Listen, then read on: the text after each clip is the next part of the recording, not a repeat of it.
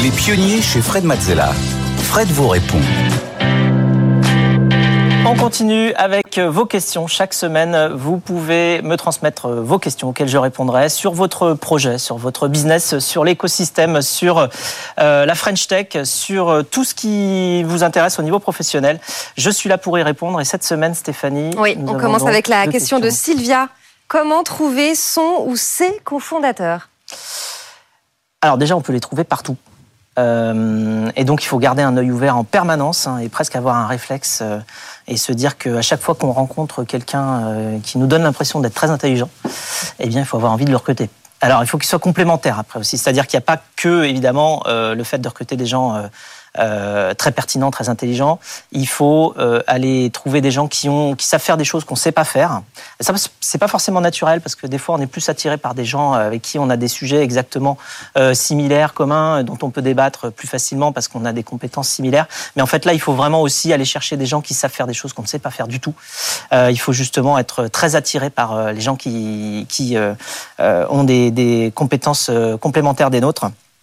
Euh, et pour les trouver, donc ça peut être euh, euh, dans des, dans des cercles informels. Moi, je me souviens que j'ai rencontré Francis Nappé, mon, mon cofondateur sur Blablacar, je l'ai rencontré autour d'une soirée pizza chez mon voisin. Hein, donc, parce que très souvent, on me demande est-ce qu'il y a une méthode pour trouver son ou ses cofondateurs?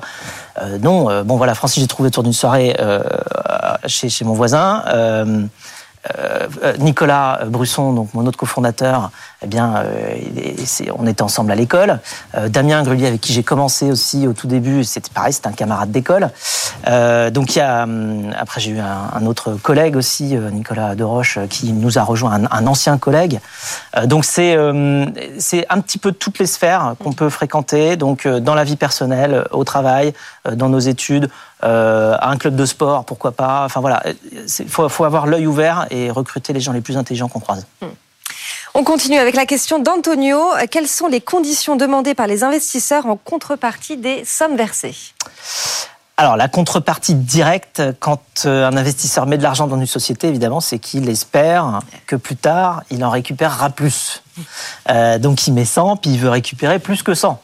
Elle va vouloir récupérer 200, 500, 1000, peut-être 10 000 ou 100 000 si c'est euh, le, euh, si c'est vraiment l'investissement du siècle.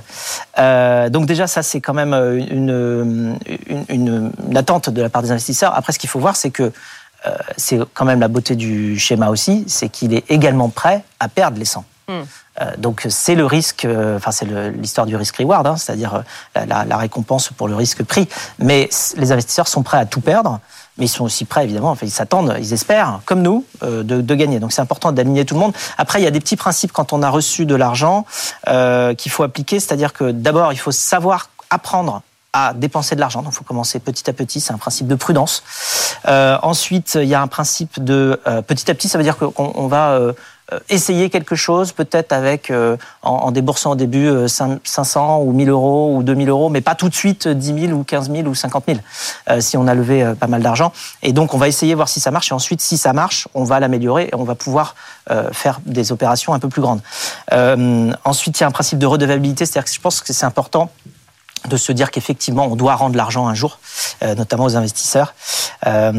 Et après, il y a un principe aussi euh, assez simple de séparation des budgets, c'est-à-dire que l'argent qu'on a levé, on peut l'avoir sur un compte, et l'argent courant des dépenses de tous les jours, on peut l'avoir sur un autre compte. Ça, c'est assez pratique parce que ça permet de véritablement voir euh, bah, combien il reste d'argent par rapport à ce qu'on a levé. Et puis à chaque fois qu'on a besoin d'un peu plus d'argent pour faire tourner justement l'entreprise au jour le jour, on va faire un transfert d'argent, mais on va le voir. Puis on va voir que l'argent qu'on a levé diminue. Mais et sur le compte courant, on est en gestion justement euh, plus serrée euh, au jour le jour et on n'a pas une grosse somme qui diminue euh, petit à petit. Ça, c'est sur le compte plutôt de la levée. Alors après, évidemment, généralement, en contrepartie de l'argent levé, les investisseurs demandent à avoir une place au conseil d'administration pour justement être plus proche de la gestion quotidienne de l'entreprise. Euh, ça, c'est parfaitement normal. Enfin, ça dépend des montants, puis ça dépend du nombre d'investisseurs qui veulent être au board. Euh, il faut faire attention à pas avoir un, conseil d'administration trop grand, parce que sinon, on a de l'inertie, puis on n'arrive plus à prendre des bonnes décisions. Donc, il faut avoir, faut avoir un, un, conseil d'administration un peu athlétique et avec euh, juste le bon nombre de personnes et pas trop généralement. Voilà pour les conseils de Fred.